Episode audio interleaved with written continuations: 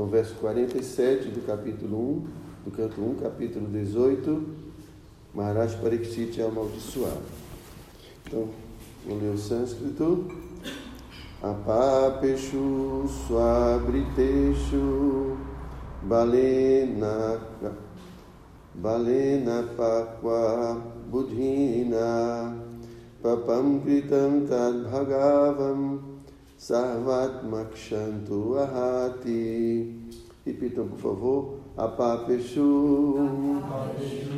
Aquele que está completamente livre de todos os pecados. Aquele que está completamente livre de todos os pecados. Suabriteshu. Aquele que é subordinado e merece ser protegido. Aquele que é subordinado merece ser protegido. Valena. Por uma criança. Apakva. Que é imatura. É. Bolina. Pela inteligência. Papam. Papa. Ato pecaminoso. Ato pecaminoso. Kritam. Krita. Tem sido feito. Tem sido feito. Tat Bhagavam. Portanto, a personalidade de Deus. Sarva Atma. Que é onipenetrante. Shantum. Simplesmente para perdoar. Simplesmente para perdoar. Merece. Merece. Então, a tradução e o significado foram dados por sua divina graça, Sena Prabhupada.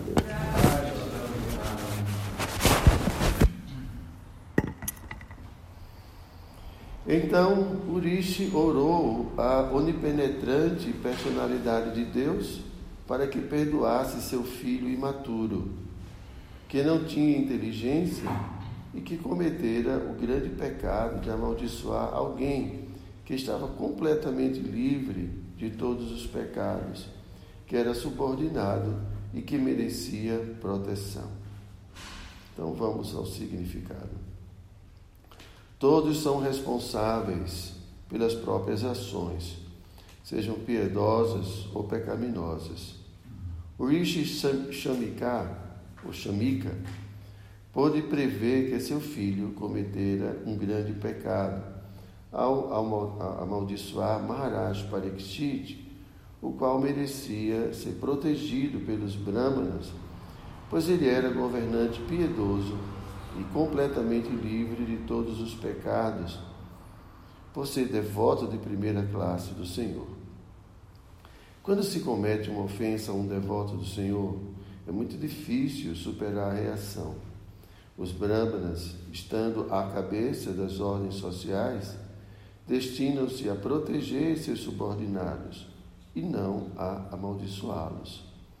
Há ocasiões em que um Brahmana pode amaldiçoar furiosamente um subordinado, kshatriya ou vaishya, etc. Mas no caso de Maharaj Pariksit, não havia fundamento para isso, como já se explicou. O menino Brahmana o fez devido à simples vaidade de ser filho de Brahmana, e assim ele tornou-se passível de punição pela lei de Deus. O Senhor nunca perdoa alguém que condene seu devoto puro. Portanto, ao amaldiçoar o rei, o touro Shringi cometera não apenas um pecado, mas também a maior ofensa. Portanto, Urishi pôde prever que somente a suprema personalidade de Deus poderia salvar seu filho do ato pecaminoso. Portanto, ele orou diretamente, pedindo perdão ao Senhor Supremo, o qual é o único que pode desfazer algo impossível de ser mudado. O apelo foi feito em nome de um menino idiota que não tinha desenvolvido inteligência alguma. Pode-se levantar aqui a questão de que, se era desejo do Senhor que Maharaj Pariksit fosse colocado naquela posição incômoda, para que pudesse libertar-se da existência material? Por que então um filho de Brahmana era tido como responsável por este ato ofensivo? A resposta é que o ato ofensivo foi executado por uma criança somente para que ela pudesse ser facilmente perdoada. E assim a oração do pai foi aceita. Mas, caso se questione o motivo pelo qual a comunidade brahmana foi responsabilizada como um, um todo de permitir a presença de Kali nos afazeres do mundo, no Varaha Purana dá-se a resposta seguinte: que os demônios que agiram hostilmente contra a personalidade de Deus, mas não foram mortos pelo Senhor, obtiveram permissão de nascer nas famílias dos Brahmanas, para aproveitarem-se da era de Kali. O Senhor Todo Misericordioso deu-lhes uma oportunidade de nascerem em famílias de Brahmanas piedosos, para que eles pudessem progredir no caminho da salvação. Mas os demônios, ao invés de utilizar a boa oportunidade, abusaram da cultura bramínica e, bramínica, desculpe, bramânica, deixando-se inflar pela vaidade de se terem tornado brahmanas.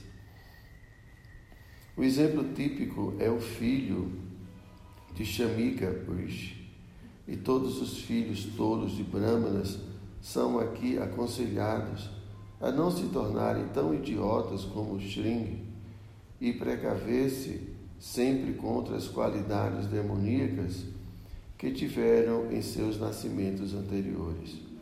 É claro que o menino tolo teve o perdão do Senhor, mas outros, que talvez não tenham um pai, como Shamika Rishi, serão postos em grandes dificuldades se abusarem das vantagens obtidas pelo nascimento em família brahmana. Shila Prabhupada ki jai. Om Jnana Timirandasya Gyanam Jana Shalaka.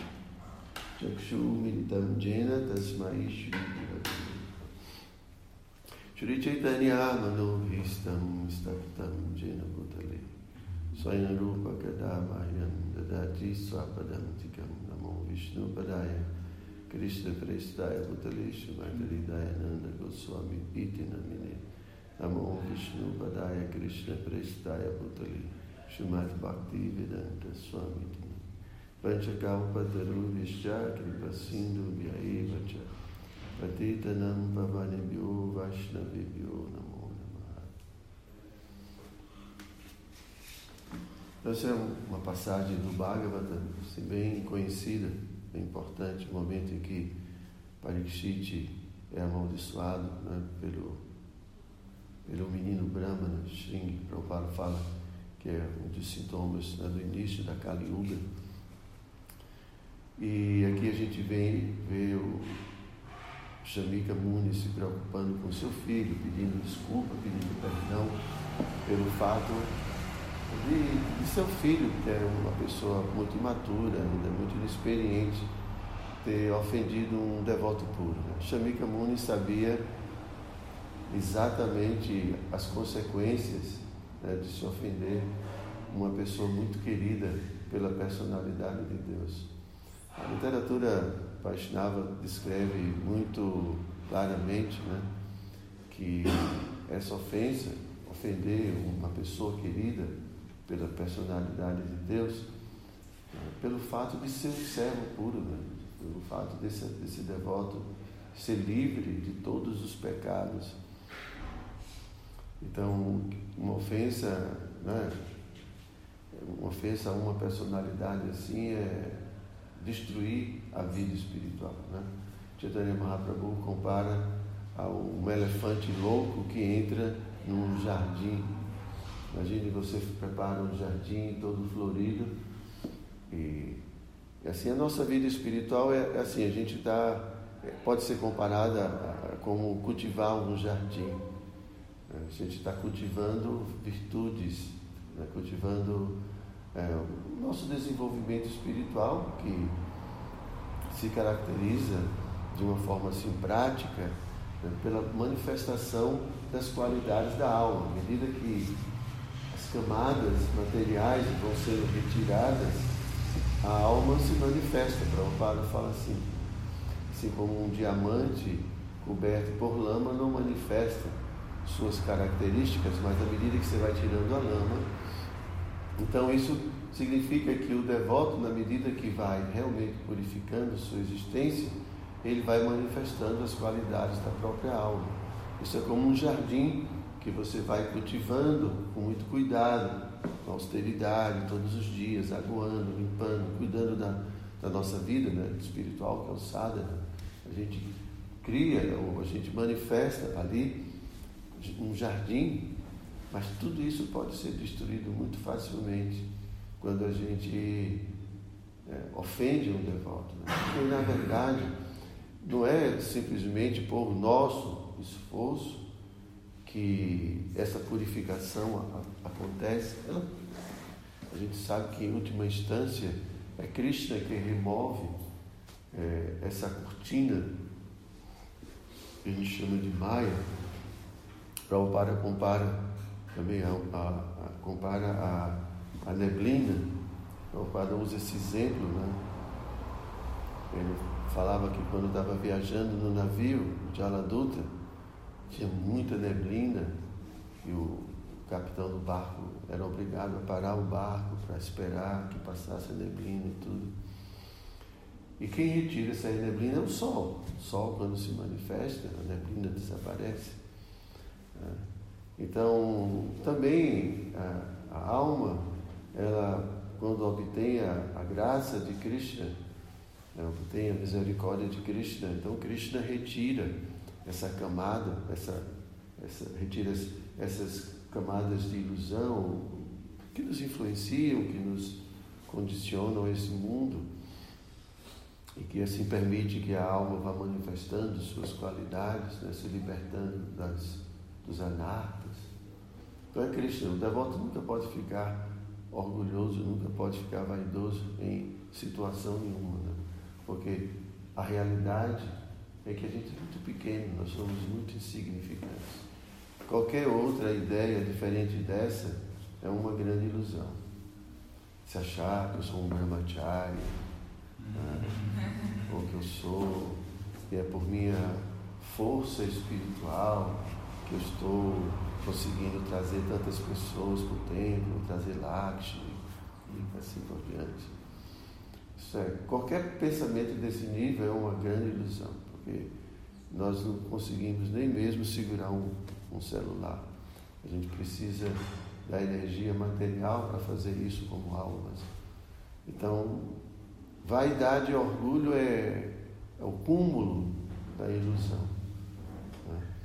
Mas quando a gente ofende um devoto, é, e principalmente um devoto puro, Krishna, Krishna novamente nos encobre e a gente se vê sem entusiasmo, a gente se vê perdido, porque a gente per perdeu o abrigo de Krishna assim no sentido, né, na proteção, nesse sentido.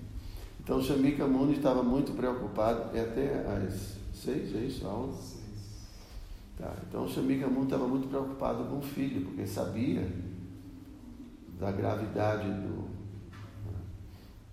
Então ele foi diretamente a Krishna pedir desculpa, pedir perdão pelo filho, né?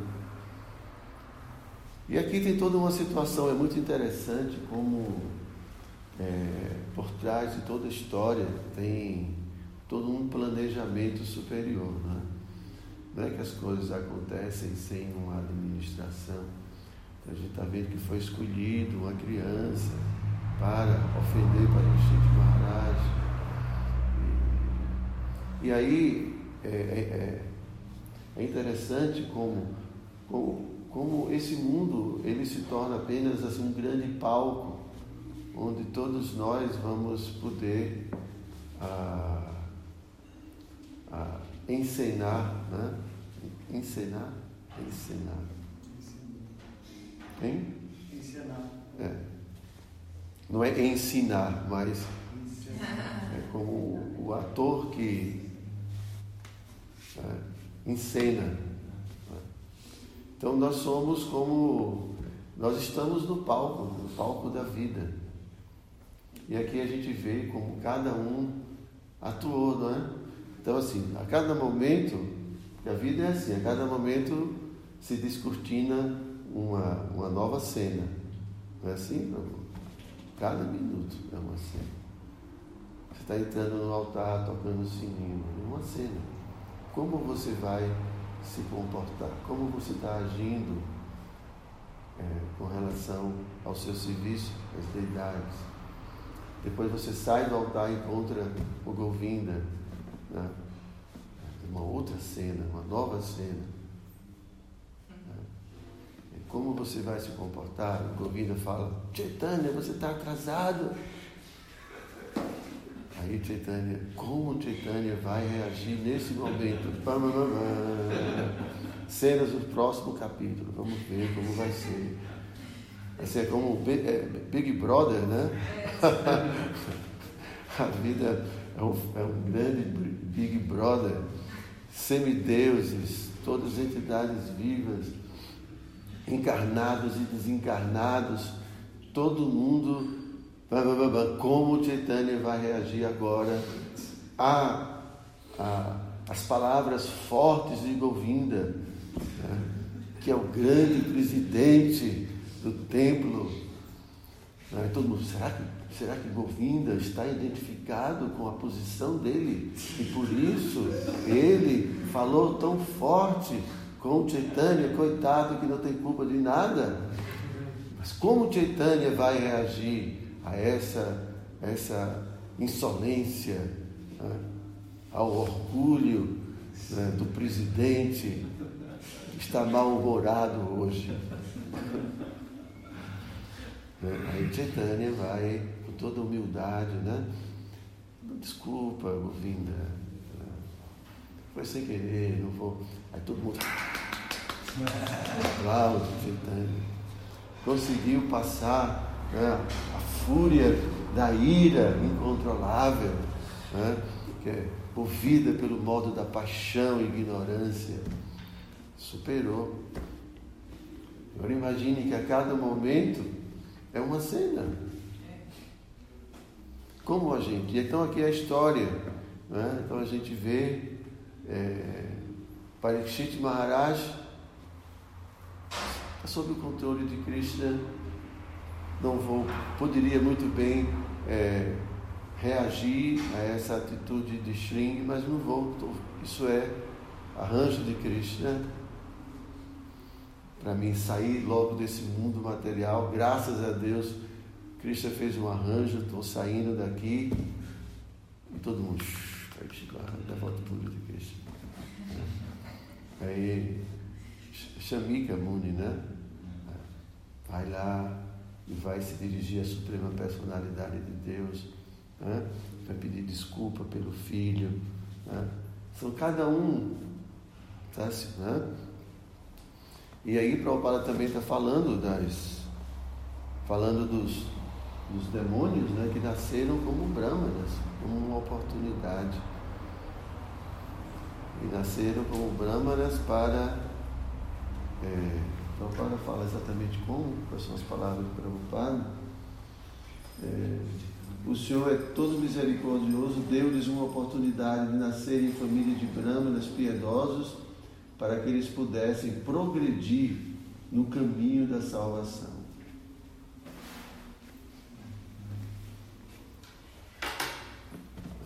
Será que.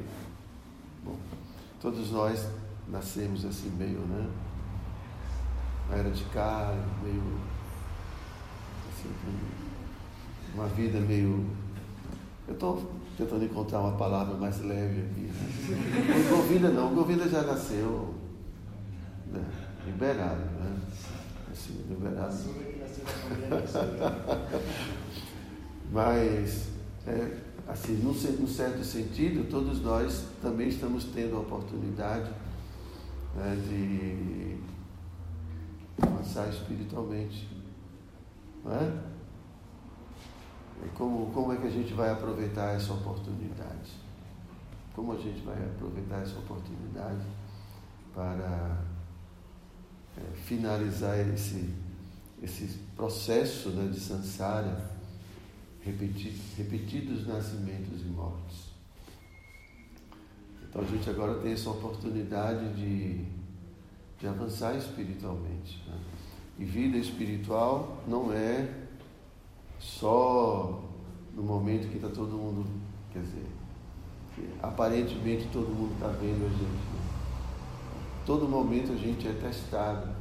A vida é, é, a vida é a melhor forma de Krishna né, e seus agentes é, perceberem né, de fato o quanto a gente está progredindo, o quanto o conhecimento, o quanto, né, o quanto esse conhecimento está fazendo parte da vida da gente, das nossas decisões, o quanto de fato eu tenho interesse real em avançar espiritualmente. Né? É uma ótima forma de Krishna ver o quanto a gente de fato está apegado ou não a Ele. Né? Quando a gente toma nossas decisões, quando a gente faz nossas escolhas, a gente está mostrando o que nós somos. Né? E é dito que são nas pequenas coisas os pequenos detalhes. Né? Então, quando a gente entra, às vezes, num, aqui, por exemplo, no, não é templo, não, é o centro, centro de Bhakti Yoga, Centro Hare Krishna de Bhakti Yoga de São Paulo.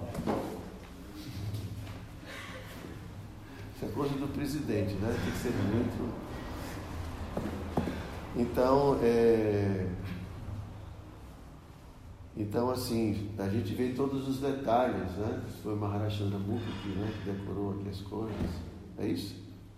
Boa parte. As cores, a, os ventiladores, a iluminação.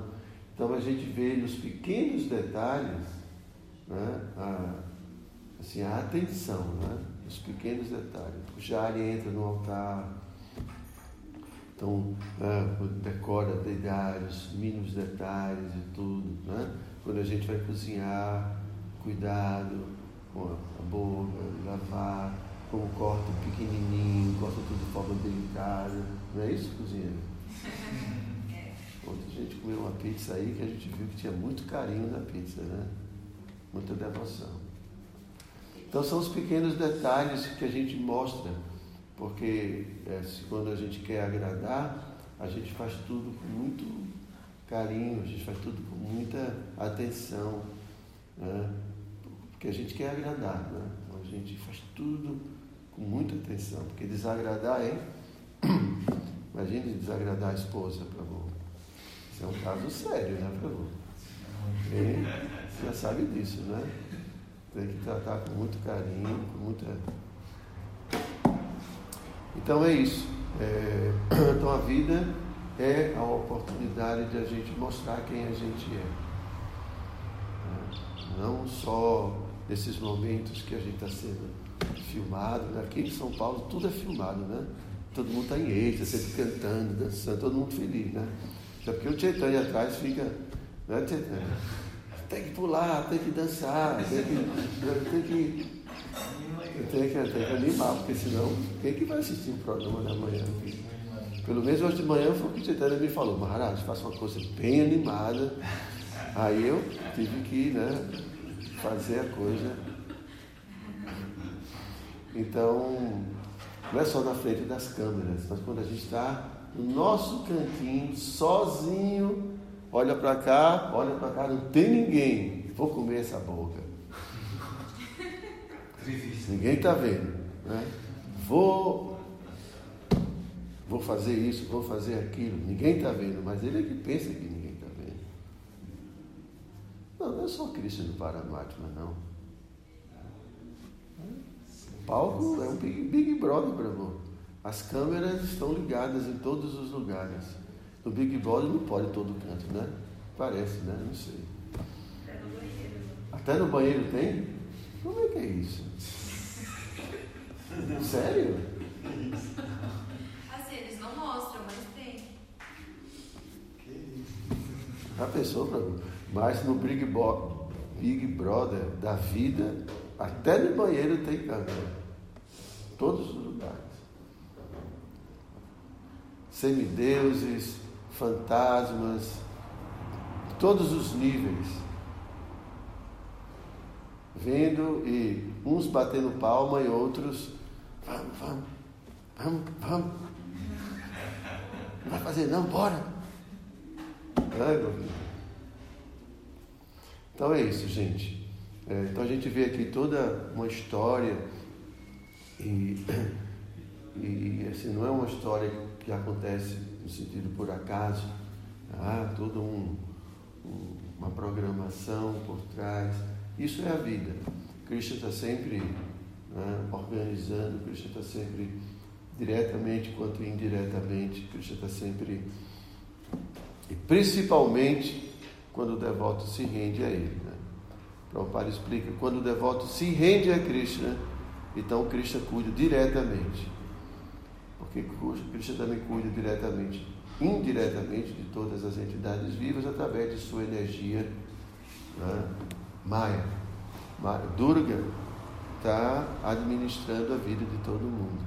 Mas quando o devoto se rende a Krishna, é Krishna mesmo que vai administrar a vida do devoto. Então, as coisas vão acontecendo né, é, de forma a sempre, é, sempre proporcionar o, de, o nosso desenvolvimento espiritual, desde que esse seja o nosso desejo. Né? Ok, gente? Se vocês tiverem alguma pergunta.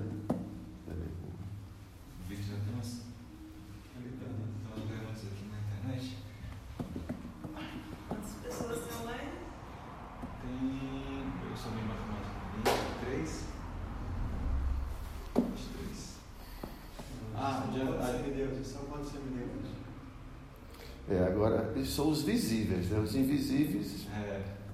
a gente não sabe quantos. Bem, eu geralmente tinha feito uma pergunta, mas depois disso que você já respondeu, então.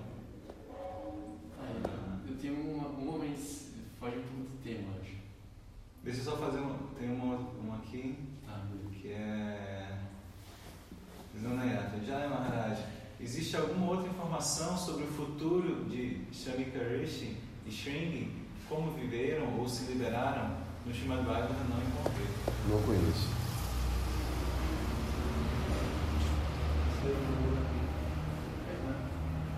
Curiosidade, assim, sem expectativa da resposta, né? É, como sabe que a cor de Krishna e a, a imagem dele, assim, tem, tem é, Não, Krishna veio aqui, né? Uhum. É, Krishna veio e isso tudo foi registrado nas escrituras, né?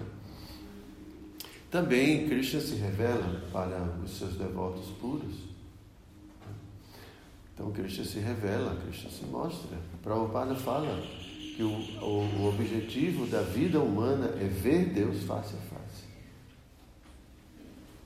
Hein? É com a visão mesmo, sim. Né?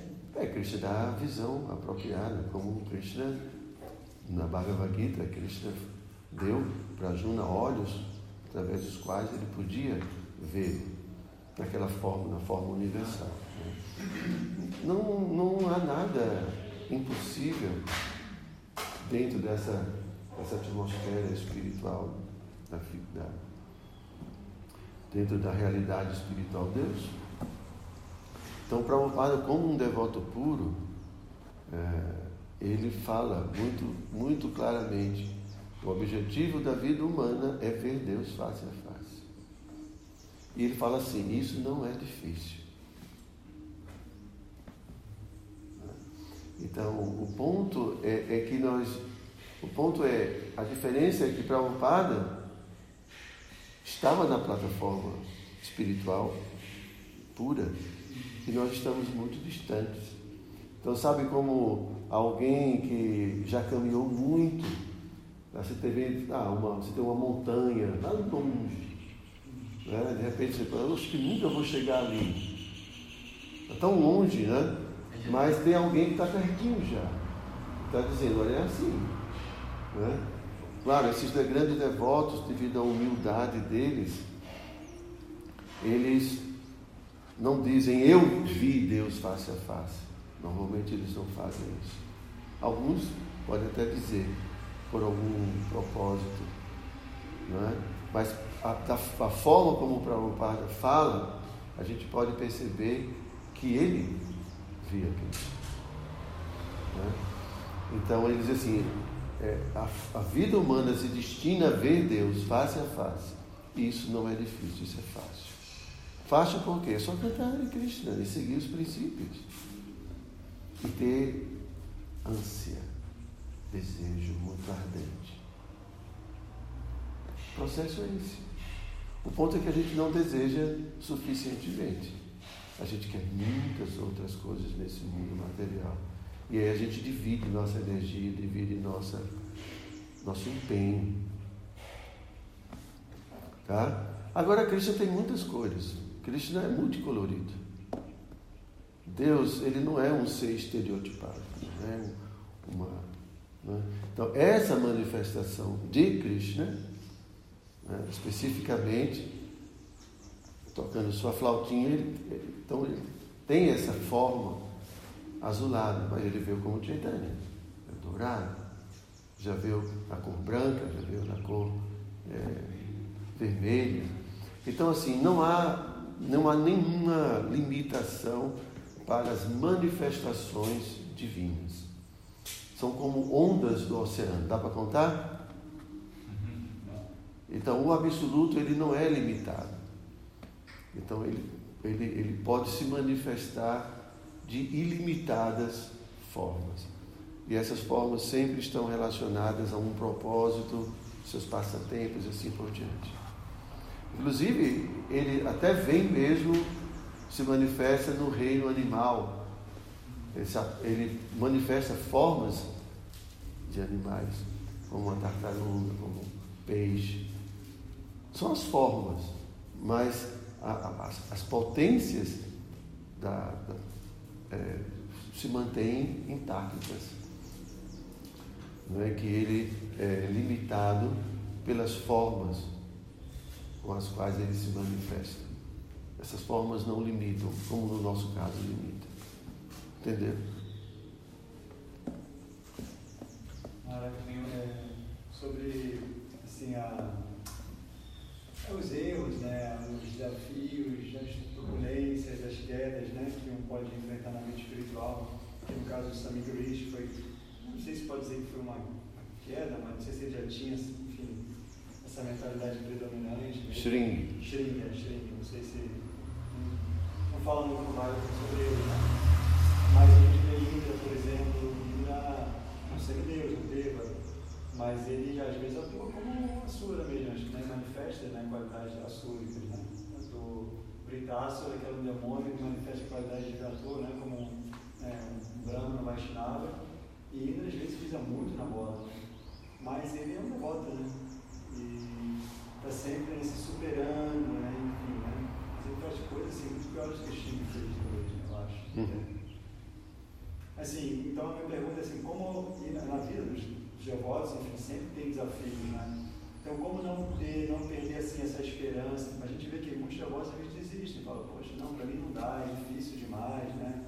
Enfim, não vou conseguir, aí se afasta. Então, como assim, é, a gente pode manter assim, é, assim, essa determinação, entusiasmo, paciência para superar esses obstáculos que existem e uns mais, uns vão ter mais, outros menos, né? mas como não desistir para alcançar o objetivo. Quem desiste é porque não compreendeu. não entendeu as coisas. Quem entende de fato não, não desiste nunca. Então, essa pessoa que desiste, no momento que ela está desistindo, ela está sem acesso ao que ela aprendeu, ela está tá perdida. Essa é a realidade. Porque que há de mais importante nessa vida do que desenvolver amor puro? Existe algum comportamento mais elevado, mais exaltado do que o amor? Não. Mas essa pessoa não está pensando nisso. Ela, tudo bem, ela pode até entender, mas se, se a pessoa desiste disso, vai desistir em troca de quê?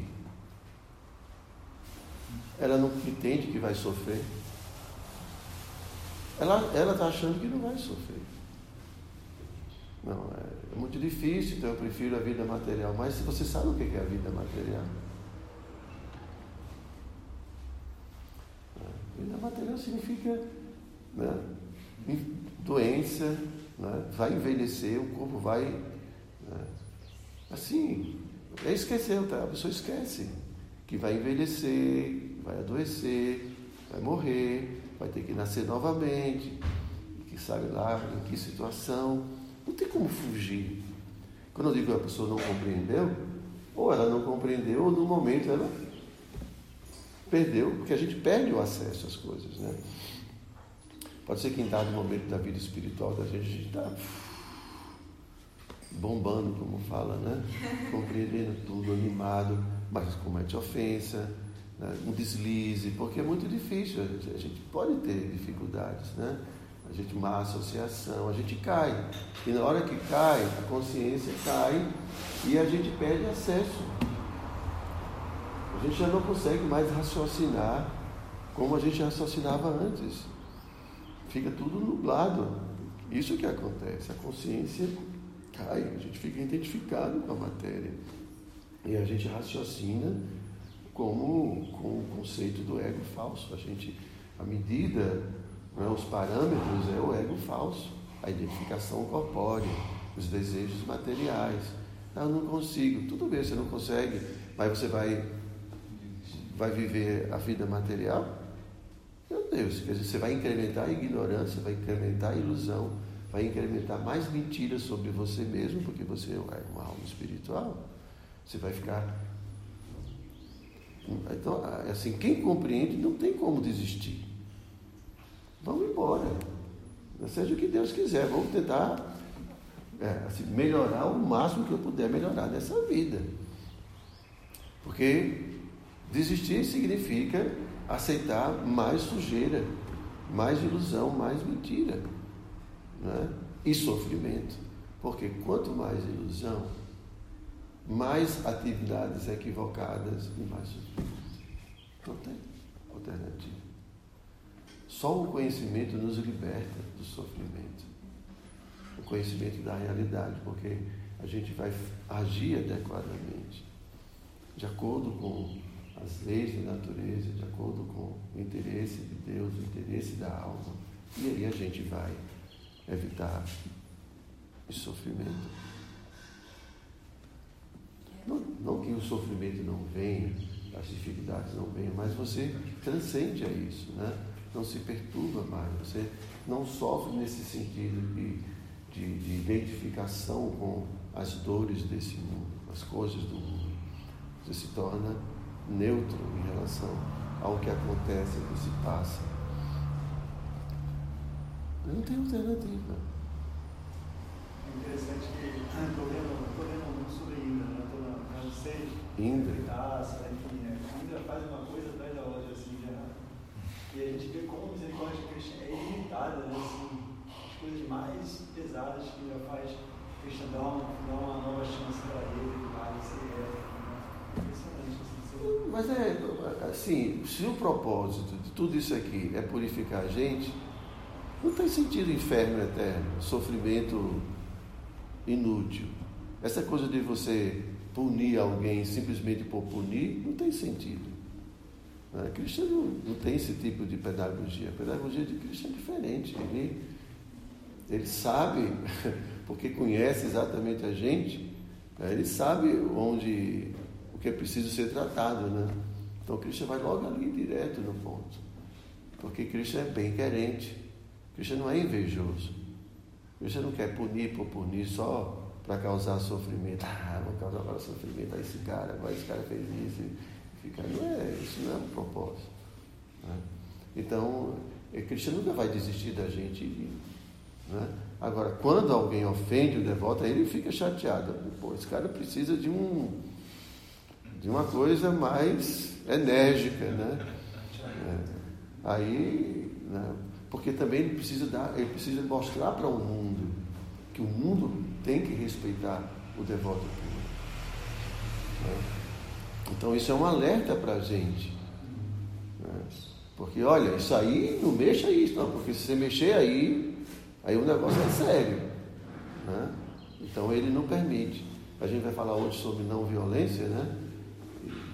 Mas Krishna, algumas vezes, ele é muito forte. Né? Que não violência significa que, em hipótese alguma, você pode ser forte. Vezes, Krishna é muito forte para dar exemplo para todo mundo.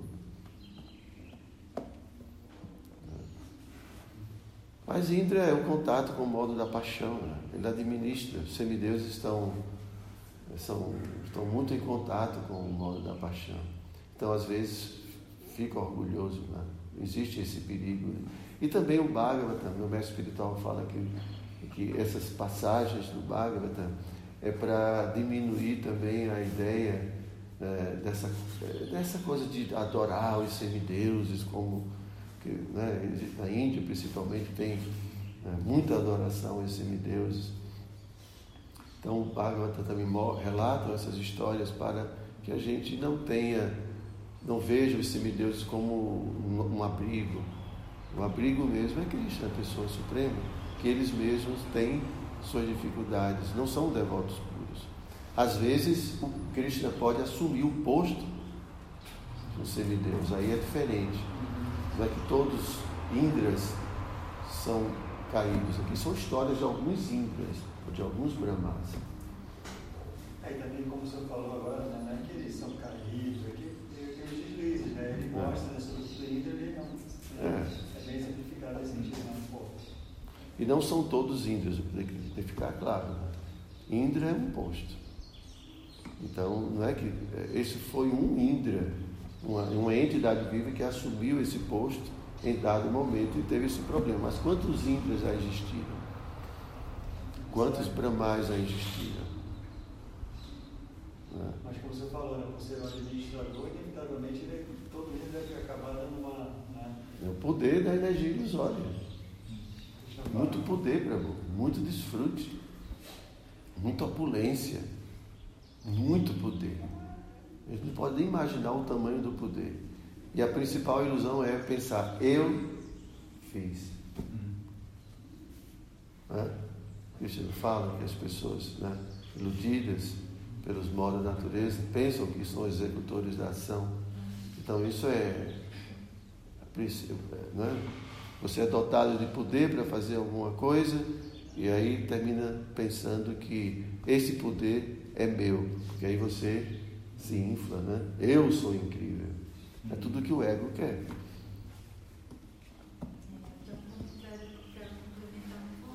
Sim, senhor. É, a mãe Rukmini tem algo que ela sempre falava assim para as devotas, né? Quem? A mãe Rukmini. Ah.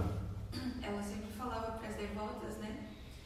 É, por exemplo, assim, quando a gente fica muito assim, identificado, né? Ai meu Deus, fulano não está na cozinha, e agora? O que, que vai ser? Aí, ai meu Deus, fulano que dá aula muito bem, não vai estar nesse dia, como é que vai ser? Então, muitas vezes a gente realmente né, se identifica quando a gente faz um serviço bem, a gente acaba se identificando com aquele serviço e achando que só a gente pode fazer aquele serviço bem. Se o outro faz, o outro não faz tão, tão bem. Então ela falava assim que a gente tem que perceber que não é que Krishna está precisando do nosso serviço, mas somos nós que precisamos servir a Krishna. E aí, sobre essa pergunta do Govinda, né? É, tem uma afirmação que eu sempre faço, assim, sempre quando estou num momento assim, de muita dificuldade, eu sempre penso, eu preciso desse emprego. Assim como um pai. Emprego? Desse emprego, que é um emprego de sentidos, né? Sim. Devocional. Então, assim como um pai de família que, assim, poxa, ele tem cinco filhos para sustentar e ele só tem aquele emprego, e se ele perder aquele emprego, os filhos vão passar fome, a vida dele vai se arruinar. Então ele tem que ter muita garra ali, porque ele não pode perder aquele emprego, ele tem que uhum. mostrar que realmente ali ele, é, dizer, o gerente né, tem que manter ele, porque ele está fazendo, fazendo um bom serviço assim, né, para continuar no emprego. Então eu sempre penso isso, assim, assim, eu já pensei em desistir assim, do processo assim, várias vezes, mas eu sempre penso, poxa, o que, é que vai ser da minha vida sem esse emprego, sem o serviço a Krishna? É, então eu sempre tento assim ter esse pensamento, né? Uhum. O que é que vai ser da minha vida se eu perder esse emprego de sentidos, né? É, sempre a gente tem assim, a gente desenvolve é, um, um, jeitinho bem pessoal de lidar com algumas situações, né?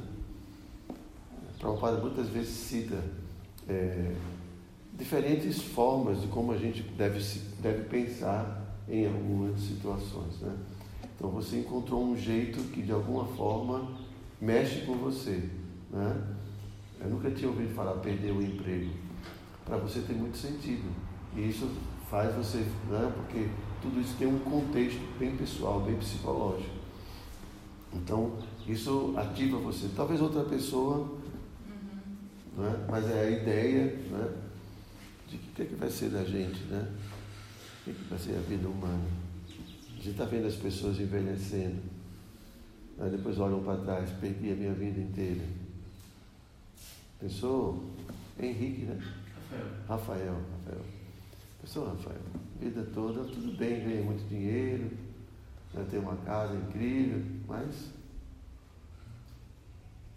o quanto de fato eu me libertei das ilusões, ou só eu só fiz acrescentar mais ilusão à minha identidade real. Porque assim, a vida é isso. A gente tem que tirar essa, essa carga a gente tem que tirar tudo isso. Se aliviar de, todo, de toda essa ilusão, de toda essa coisa. Se purificar de tudo e poder sair daqui. Isso aqui não é um lugar. Gente sabe que isso aqui não é um lugar. Hum. Ok, está na hora já, né? Então, eu estou à vontade, eu estou aqui recebendo meu salário, não tem problema nenhum, fico aqui até mais tarde. Acho que é a última aqui. Simone fala, Reverência Maharaja, como ser resiliente em um contexto em que a natureza da paixão é o norte impersonalista. É o norte? É, é o norte ah, impersonalista. Bom, veja, o, o, o é, é, é, a maturidade espiritual. É porque assim, sempre as pessoas querem encontrar um, um jeito, eu vou usar a palavra artificial, né? no sentido algum mecanismo, alguma. Né? Mas assim, definitivamente, é, natu naturalmente, quando a gente vai amadurecendo espiritualmente, isso significa que a gente vai adquirindo conhecimento, né? a gente vai obtendo realização espiritual. Então, a resiliência é uma qualidade é uma virtude, né? que implica, implica tolerância, implica paciência, implica conhecimento. Né? Então, sem esses alicerces, né, a gente não consegue ter uma atitude, porque a gente usa nome, resiliência, paciência, né, tolerância, humildade, mas isso são nomes que a gente dá a comportamentos. E um comportamento, ele por trás de um comportamento tem conhecimento, tem o ego falso, né? tem, tem muitas coisas por trás de um comportamento. Então, não é simplesmente a gente dar um jeitinho, não é?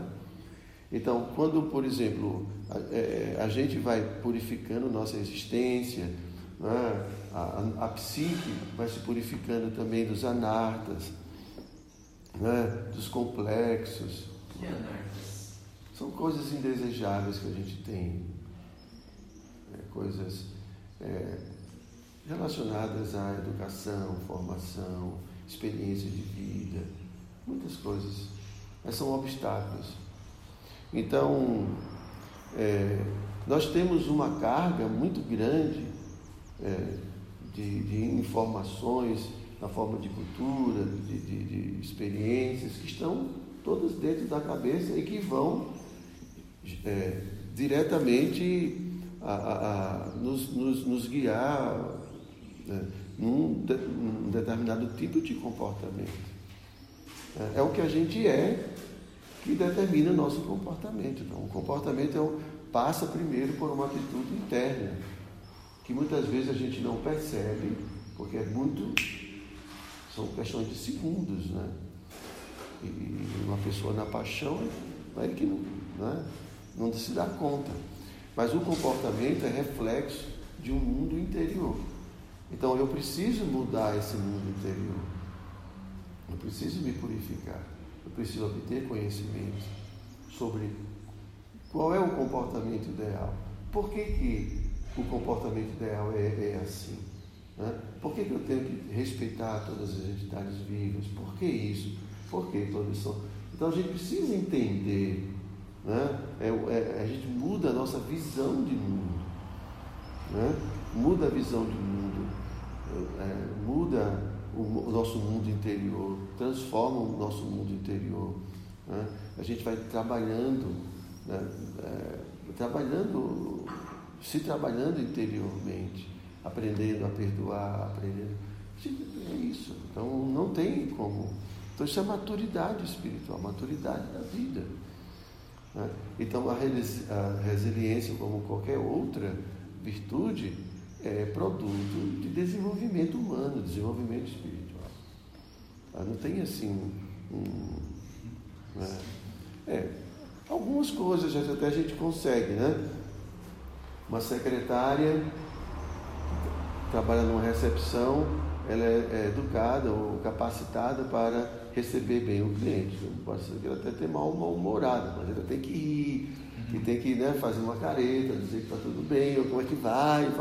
Então ela faz uma coisa, mas o mundo dentro dela está desmoronando. Por quanto tempo ela vai fazer isso?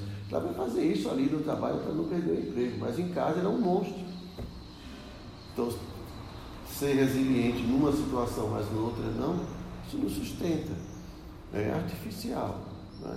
Então, resiliência, como qualquer outra virtude, depende né, do nosso próprio desenvolvimento como pessoas. Ok? Então, muito obrigado a vocês. Nataraj Srimad Bhagavata Ki